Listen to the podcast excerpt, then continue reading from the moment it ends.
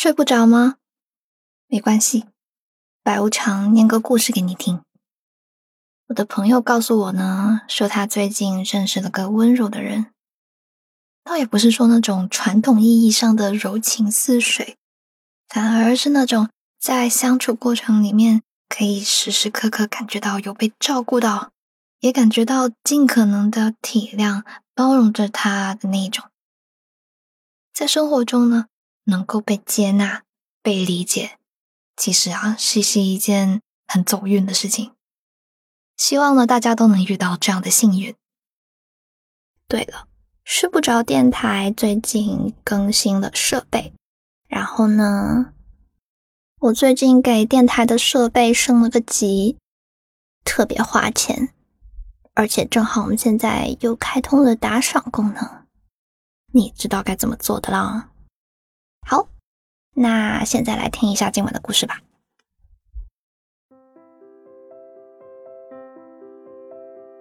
有些日子没有给家里打电话了，我怀着万分愧疚的心情，在一个温暖的午后拨通了老妈的电话。浓浓的乡音隔着话筒，在两个相隔遥远的空间来回飘荡。我本来以为谈话会在相互嘘寒问暖的温馨氛围里面结束，结果挂电话前，老妈话锋一转：“你呀，别吃那么多啊，好不容易瘦下来了，你那体质，喝口水都胖，注意着点啊，别再胖回去了啊！还有，多攒点钱，你看你那肿眼泡、单眼皮。”脸上那些斑斑点点，还有牙呀，外面贵，家里便宜点，回来做啊！我一听，又要叫我去整脸，虽说是微整，但老被亲妈催着去整容，心里总归有些不舒服。刚减完肥就让我去动刀子，我这张脸到底是多么见不得人！才这么着急的被催着回炉重造啊！我心里又羞又恼，但面对亲娘，也只好拿没钱说事儿，敷衍一阵之后挂了电话。我火速跟小伙伴发牢骚：“天呐，我妈喊我过年回家去整容。”他漫不经心的回应：“我是理解不了，可能有一种丑。”叫你妈觉得你需要整容。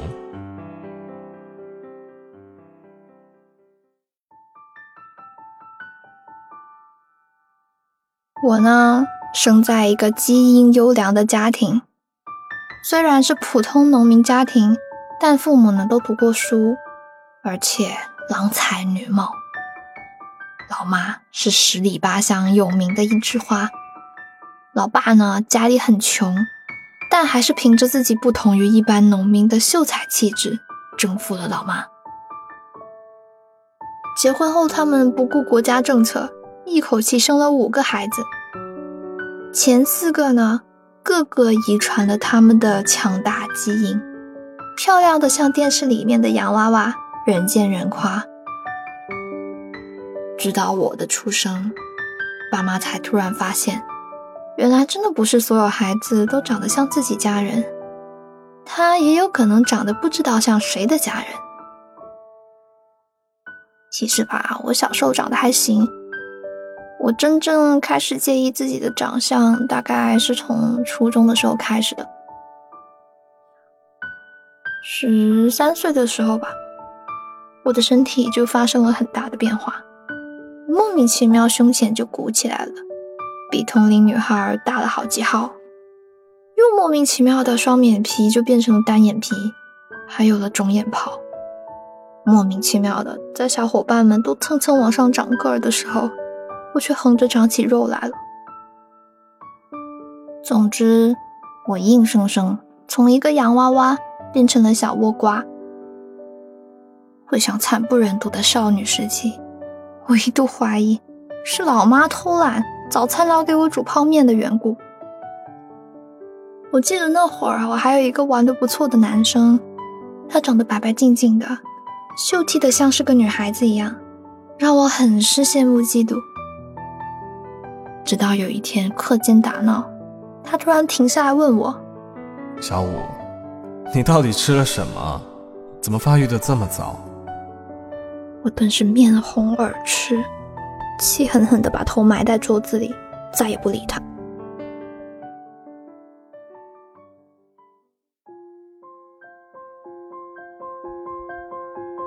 遇到喜欢的男生之后，我从一百一十斤变成了九十斤。我的情窦有点迟钝，大概还是因为自卑，觉得这么丑的自己怎么会有人喜欢？怎么配谈恋爱？但破土而出的萌动春心，力量实在大的惊人。我开始疯狂的减肥，最凶狠的时候，可以一口气绕着操场跑二十圈，累到虚脱。一天只在中午吃一顿，几根青菜就几口汤。忍受了一晚上的饥肠辘辘之后。早上，我却用一个苹果就着口水咽下去，安慰我受伤的肠胃。于是，从小就肠胃不好的我，开始了拉肚子与便秘的交相折磨。瘦下来之后，眼泡更肿了，脸上的斑点更多了。但穿上修身的裙子后，居然还被夸奖说变得女人了。于是。我带着这种虚幻而真实的感觉去见了心仪的男生，只是没什么结果，似乎跟胖瘦关系不是很大，有多少好像有点影响。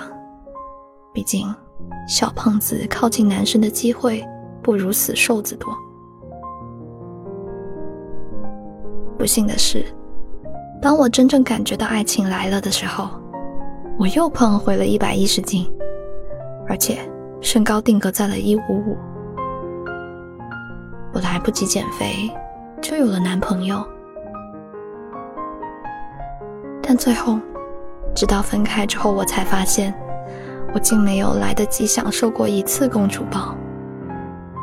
他那么瘦，大概抱不动吧。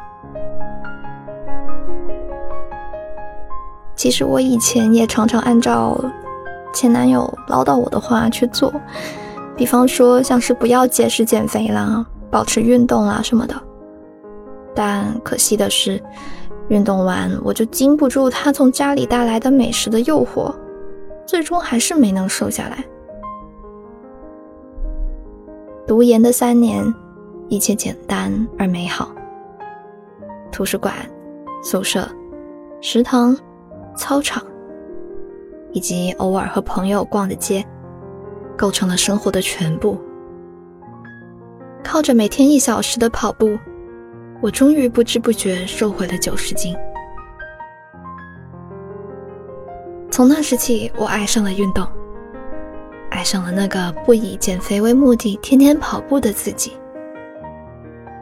自然减掉肥肉的感觉太好了，像又重新谈了一场恋爱。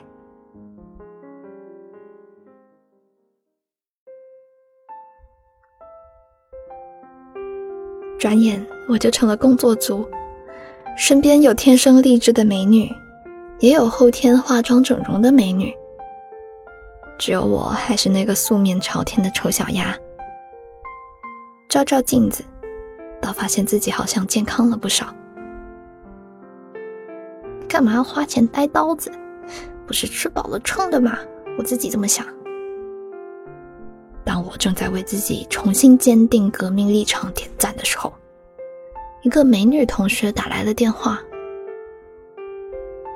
她是我的朋友中最有气质的大美女。当我们忙着为太丑啊、太肥发愁的时候，她愁的永远是怎么甩掉身后自己不喜欢的男人们。我们还正聊着这些话题的时候，她突然话锋一转。说自己最近花了八千块割了双眼皮，我惊了，不顾友谊开始骂他：“你脑子进水呀！你本来就是双眼皮啊，割什么割？钱这么多，不如分一些给我，我现在穷的揭不开锅了。大美女解释说：“我本来就是双眼皮啊，只是有一只眼睛不太明显，看起来像是单眼皮似的。”大美女还说自己想攒钱隆胸，在我苦口婆心的劝说之下，最终大美女放弃了。我感到很欣慰。为了让她不再产生在自己身上乱动刀子的念头，我决定呢，永远做个陪衬她的丑小鸭，打死都不动自己一根汗毛。这也是算是为了平衡人类的美学，维护世界和平啊。虽然经常被爹妈嫌弃，那又怎么样？我乐意啊，而且。也一定会有人欣赏我的美。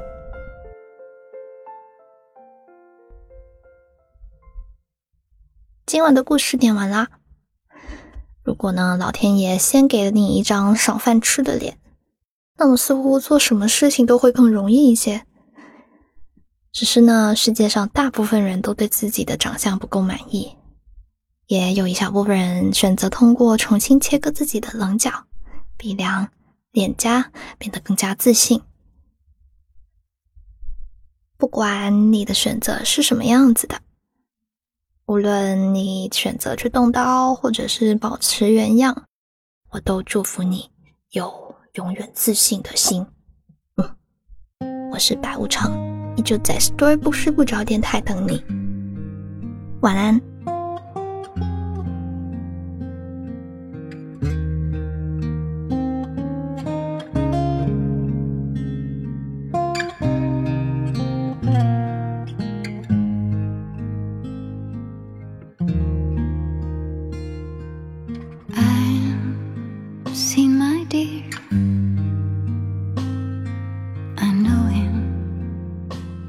He's been here. Can't you feel his atmosphere?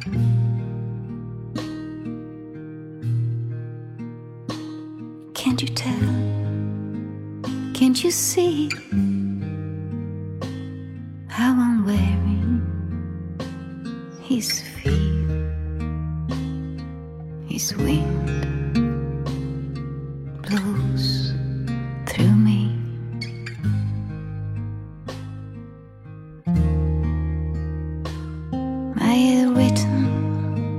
His name.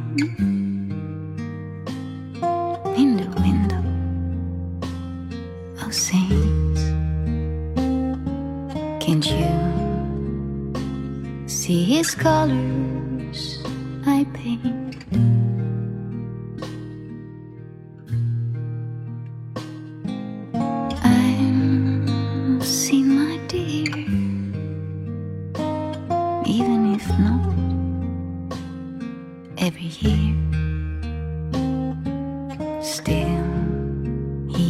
gate